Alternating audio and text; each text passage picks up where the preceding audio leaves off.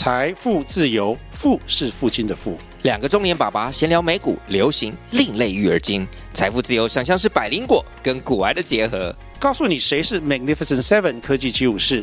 你该买瘦瘦比双巨头吗？从马斯克到泰勒斯，从华尔街到好莱坞，我们都追得上。新的一年听新的 Podcast，让我们一起财富自由。富是父亲的富哦。嗨，你现在收听的是《自由工程师的冒险人生》，我是易姐。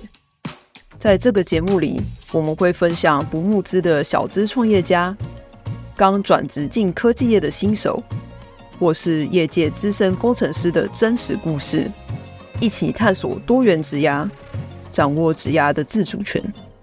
准备好了吗？那我们就踏上这场探索之旅吧。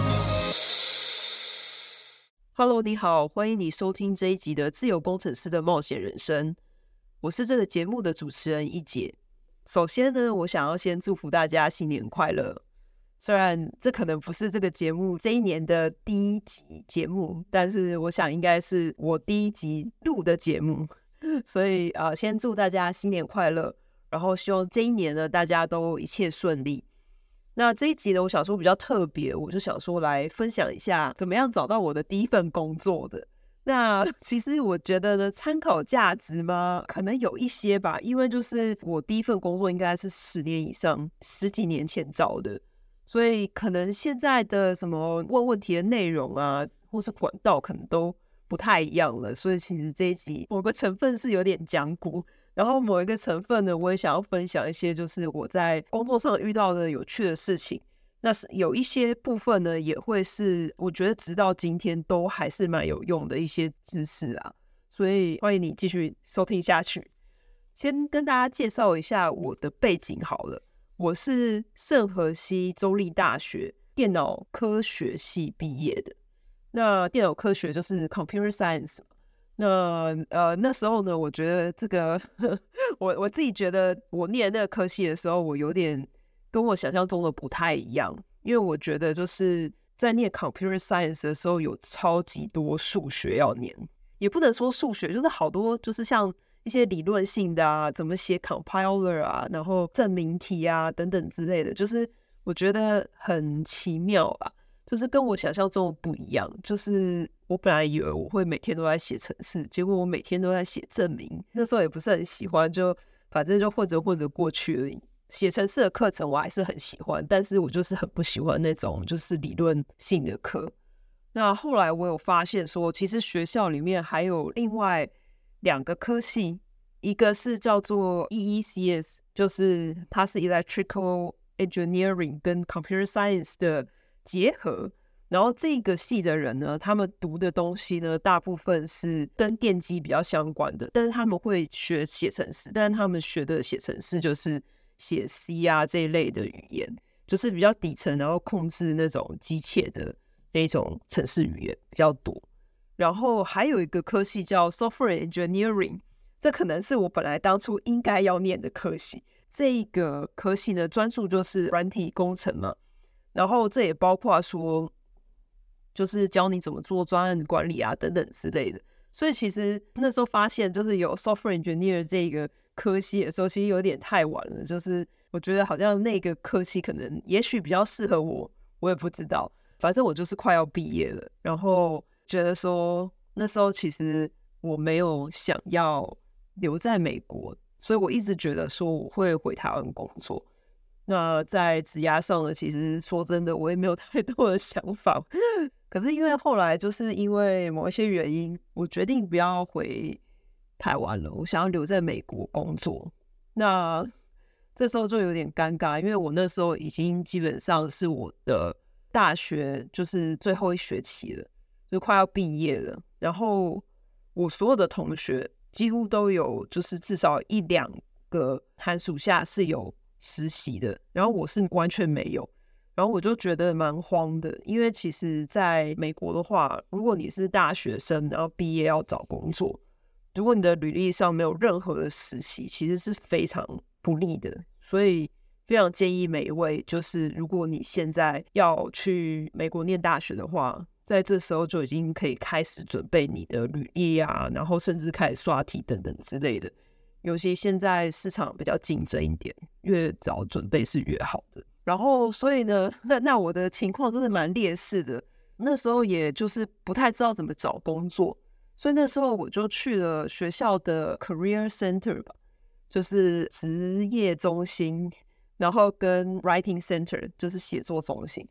那 Career Center 的话呢，主要是他会跟你分享，就他们定时的会有一些工作坊。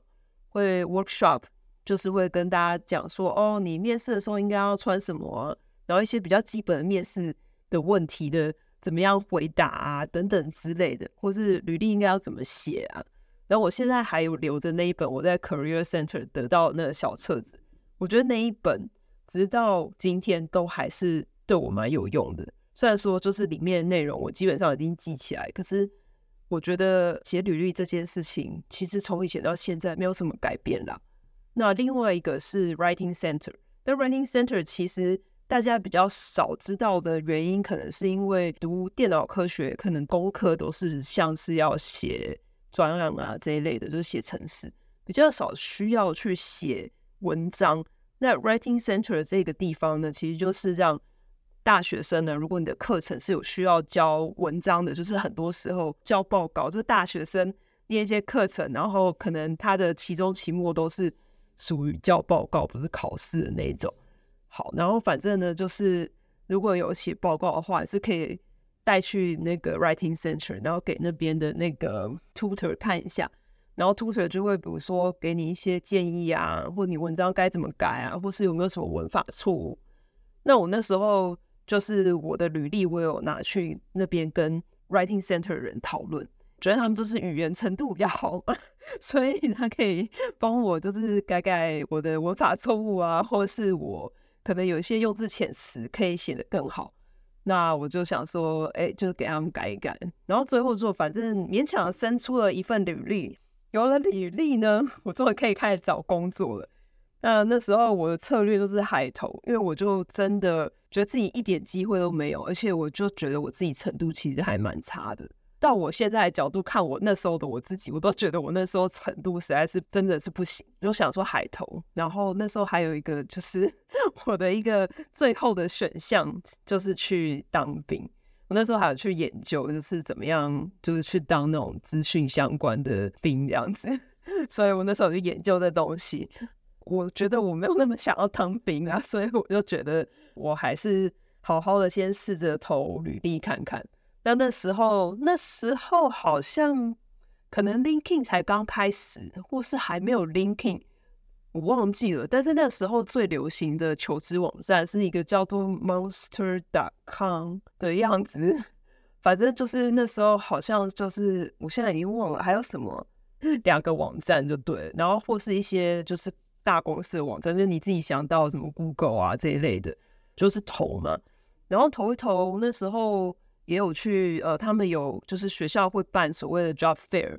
那 Job Fair 呢，就是就职博览会。有些公司啊，他们有经费的话，他们就会在这个就职博览会设一些摊位，然后吸引学生去投履历啊，或是如果你对这个工作有兴趣，想要问他们说，哎，工作内容怎么样啊？公司的文化怎么样啊？这一类的都可以去那种摊位去问这些公司里面的人，然后有一些甚至是好像立马就会在那个摊位开始面试，所以其实，在 Job Fair 这个就职博览会的时候，其实大部分人都会穿得比较正式，因为就是你可能就是有可能会要面试，然后也希望说是拿到你履历的人，就是对你印象好一点这样子。然后我还记得那时候还比较流行纸本的履历，所以带了一大叠去发，这样子跟发传单没两样。Job Fair 大概都是这样子，后来也有得到一些面试的机会，我记得很少，大概一两个。然后电话面试就掰了这样子。那那时候我就觉得超级惨，因为我那时候就快要毕业了，然后又没有实习，我不知道该怎么办，所以我就想说，嗯。还是要去当兵没有啊。我那时候想说，我决定就延毕好了。就是我后来决定说，我的课程再稍微再拿慢一点。就比如说，我那个学期可能一次要拿四堂课好了，我就只拿两堂，然后另外两堂就是在下一个学期再拿，就是给我买一点时间，就是还至少可以当个实习生这样子。然后呃，反正那时候我就一直投嘛，就是一直都没有消息，直到有一天就有一个公司联络我了。然后我还觉得蛮开心的，因为他也不是一个很奇怪的那种小公司，它就是一个在美国很有名的连锁医院。然后这个医院是就是美国各地都有。然后我就觉得哎，还不错啊，那我就去面试。反正我真的也没面试的那个，就是我都没有没有别的面试的机会，我就赶快去这样子。然后我记得第一个是电话面试吧，反正就是问一些很基本的问题。第二个是就是跟他们里面内部的，就是老板啊或者工程师，就是面试。然后那时候呢，他们就是叫我去 demo 一个专案。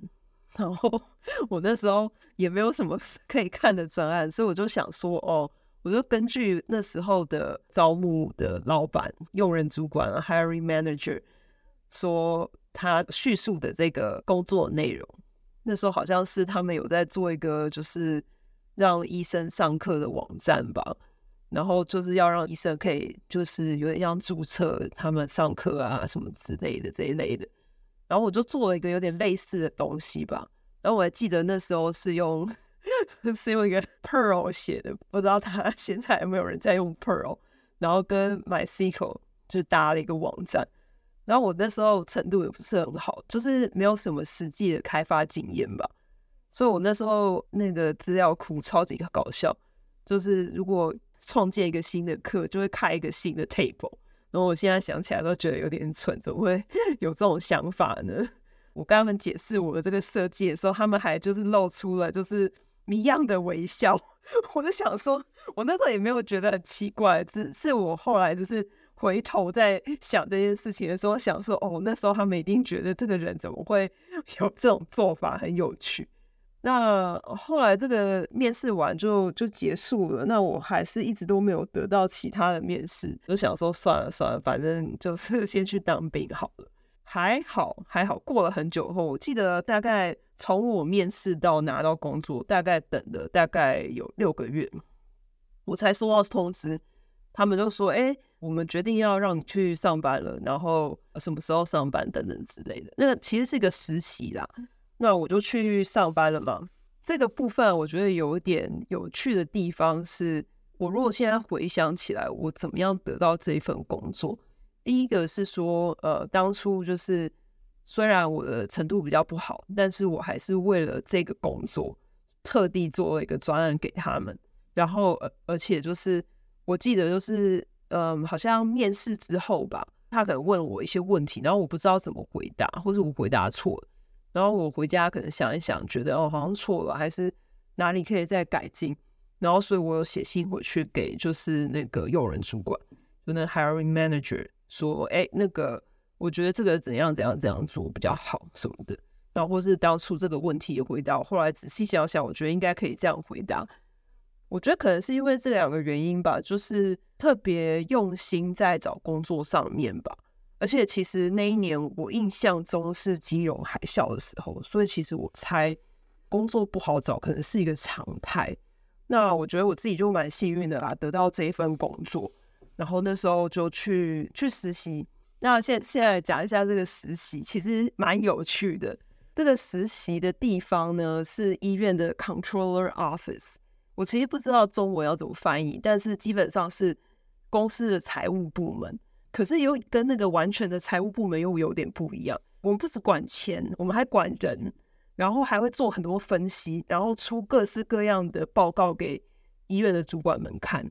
就有些报告可能是说什么，呃，比如说今天这个月平均每一个医生看诊的次数啊，看诊的人数啊这一类的这种报告。部门的组成呢，就是有一半的人呢是财务的，是搞财务的。就比如说财务分析师啊、会计啊这一类的，然后有另外一半的人呢是资料分析师，然后只有我跟我主管，我们两个人是工程师，就是还蛮奇妙。那会有这样的组成，主要是因为这不是一个一般的财务部门应该会有的职位，主要是我当初的那个大老板，我觉得他很有远见嘛，他觉得就是。科技可以帮助大家就是工作更有效率，所以他就请了一个工程师，就是帮他建一些内部的系统，然后帮助就是比如说管人或管钱啊，或是甚至在时间的效率上都会比较快一些。所以他请了这个人做的不错之后呢，他又请了另外一个人，那就是我嘛，我就是来实习的。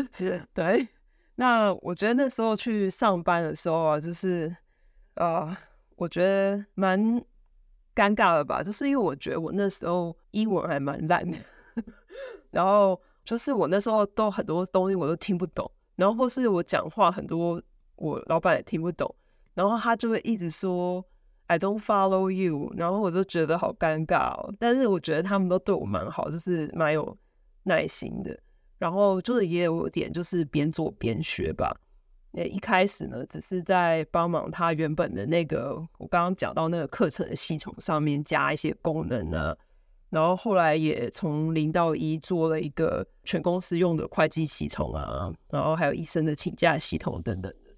然后这个工作内容也蛮有趣的，就是做这些事情，就是写程式之外，就我还要去负责去其他部门上课，就是教大家怎么用这些软体。但你们知道我就是 英文很烂，所以我每次都就是我都把所有我要讲的话都写在那个那个简报上，这个很不好，大家不要学。但是 那时候真的英文太烂，所以我就全部都写在上面，然后可能就想办法就是。想办法这糊弄过去吧，反正我就一个训练脸皮的过程吧。我记得我那时候还没有智慧型手机，然后智慧型手机还不是那么普遍，所以其实那时候在医院里面，这些医生啊，他们很多还是用纸笔作业的。然后有些人会很不喜欢，就是这些改变，所以我有时候就是做这些就是训练，教他们怎么用那个软体的时候，都有点。可怕，因为他们可能就是会有一些负面的评价这样子。这个工作有几个比较有趣的地方，跟一般软体工程师不太一样。那时候我们工作的地方一定要穿正式服装，就是西装、西装裤这一类的，然后或套装之类的。还有就是我们一定要别名牌，而且我们的名牌一定要别在别人眼睛可以看到的地方。然后这个是一个在医院工作就是必须要做的事情，因为我们希望就是任何的人跟员工有任何的来往的时候，他们都可以看到这个人的名字是谁，然后就是感到安心吧。我想，所以虽然我是在办公室里面，但是我就是还是要遵守这些规定，也有一些很基本的，就是医院里面的训练，就是工作之前的训练，我觉得蛮有趣的。就是要一直洗手啊，然后还有说就是要提醒别人也要洗手啊。然后如果碰到什么东西，你是要用用水冲冲就可以。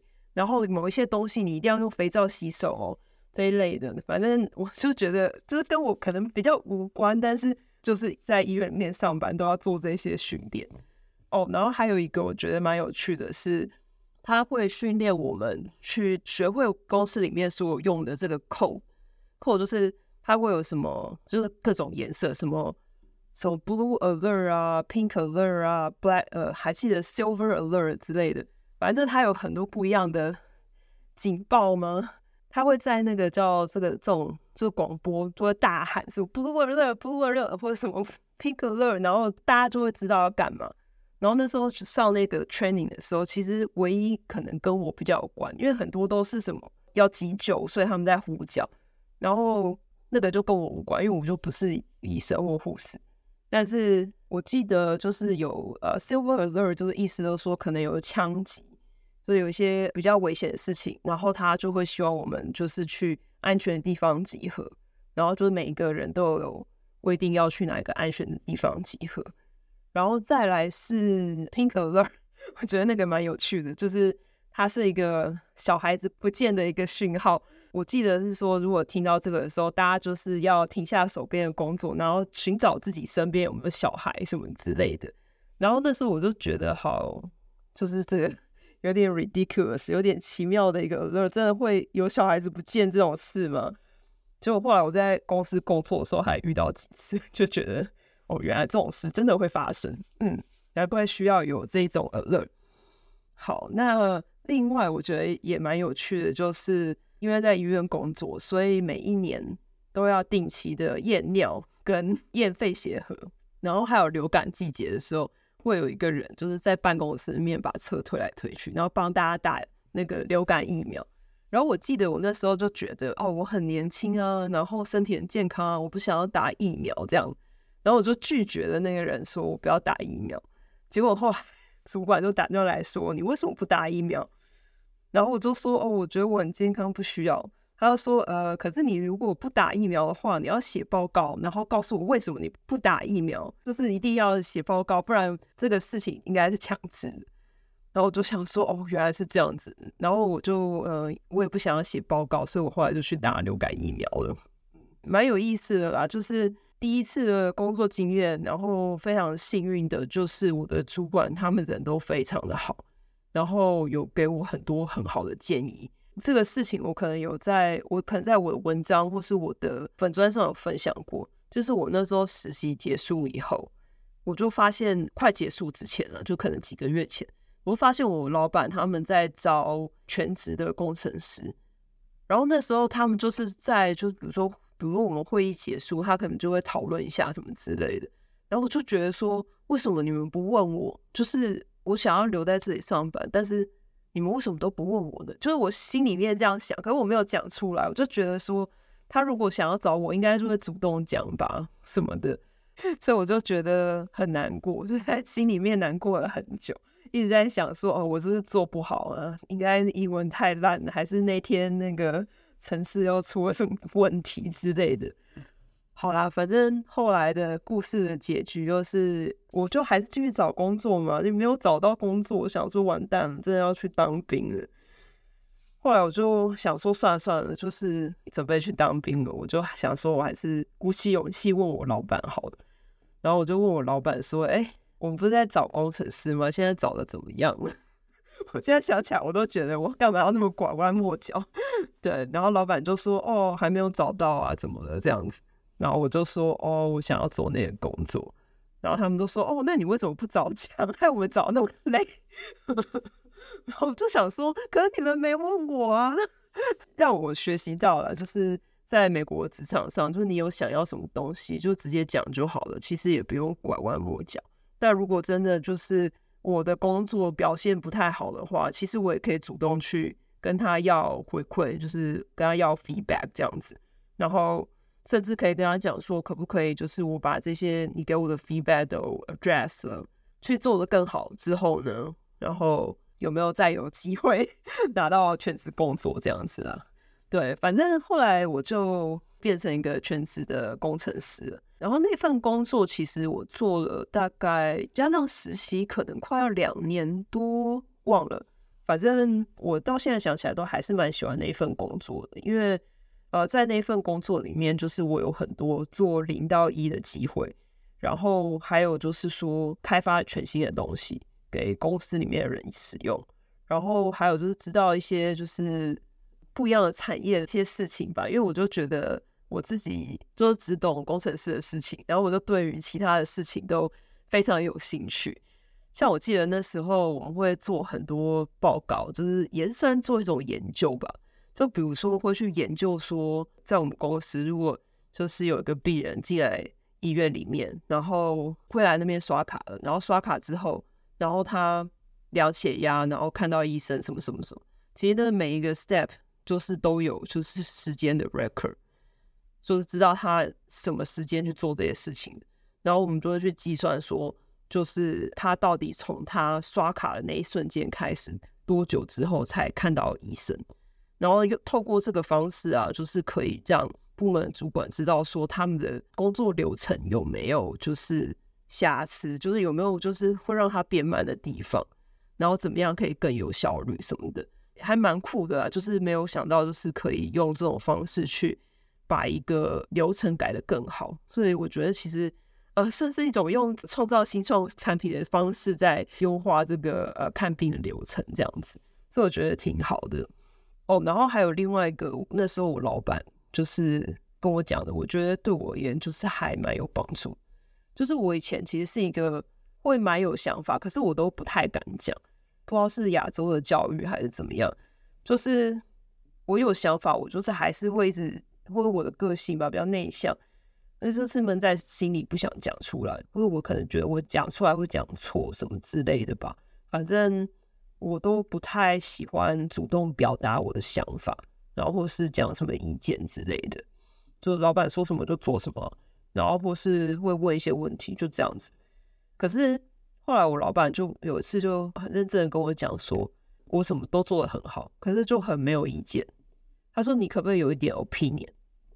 然后我觉得这件事情就是影响我后来的职涯蛮大的，因为，嗯，我从来不知道有意见是一个 老板想要看到的东西。就是好像我们在以前在学校里面，老师不会喜欢太有意见的同学，就是大家都是遵守规矩啊，几点上课几点上课啊，到底有什么好去争论的啊之类的，或是呃学校要念什么就念什么，就是学校规定的，老师叫你做什么事情就要做什么事情。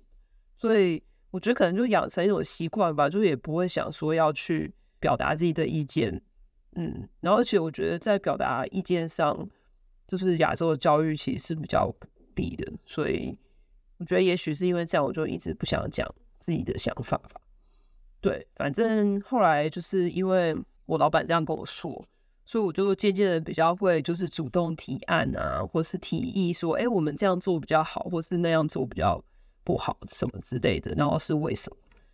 然后我觉得这个工作我最喜欢的一部分是可以直接接触到使用者。我那时候做东西就是我是我是兼工程师，又兼客服，又兼这个呃这个叫什么教育性训练，我也不晓得。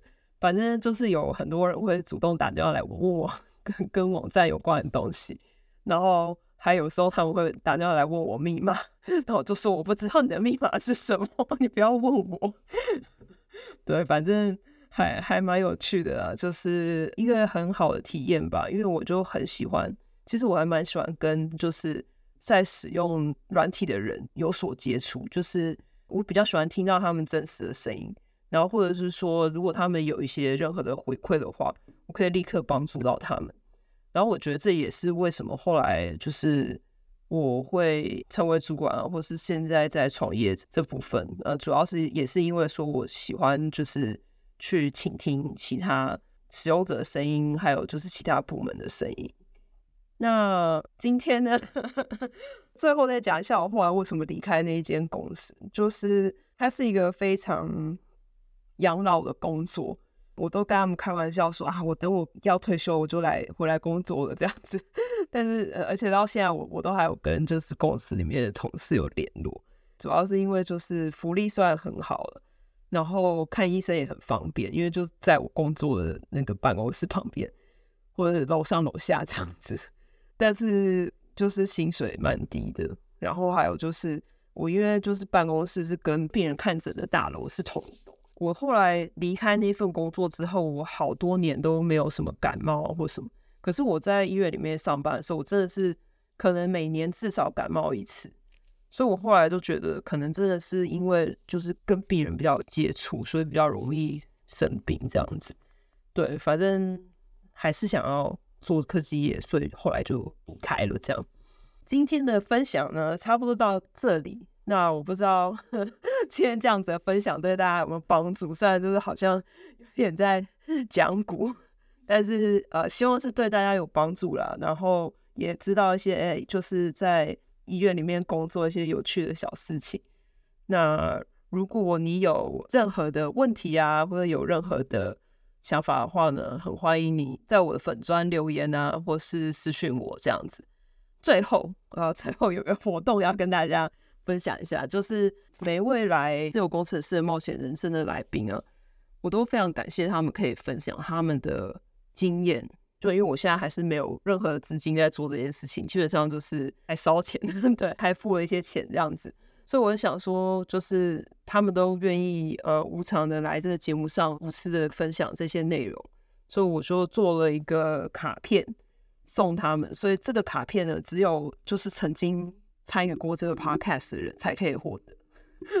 曾经参与过 podcast 呢，也有就是现在正在听这个节目的你。那如果呢，今天你想要获得这个卡片的话呢，欢迎你就是到我的粉专私讯我，跟我说你想要。然后还有就是我目前做这些节目里面最喜欢的其中一集，呃，跟我分享，然后我就会把这个卡片寄给你。那现在这个卡片呢，因为数量有限，我没有印那么多张，所以目前呢，我就是大概是限制五张了。那如果大家有想要的话，就来私信我。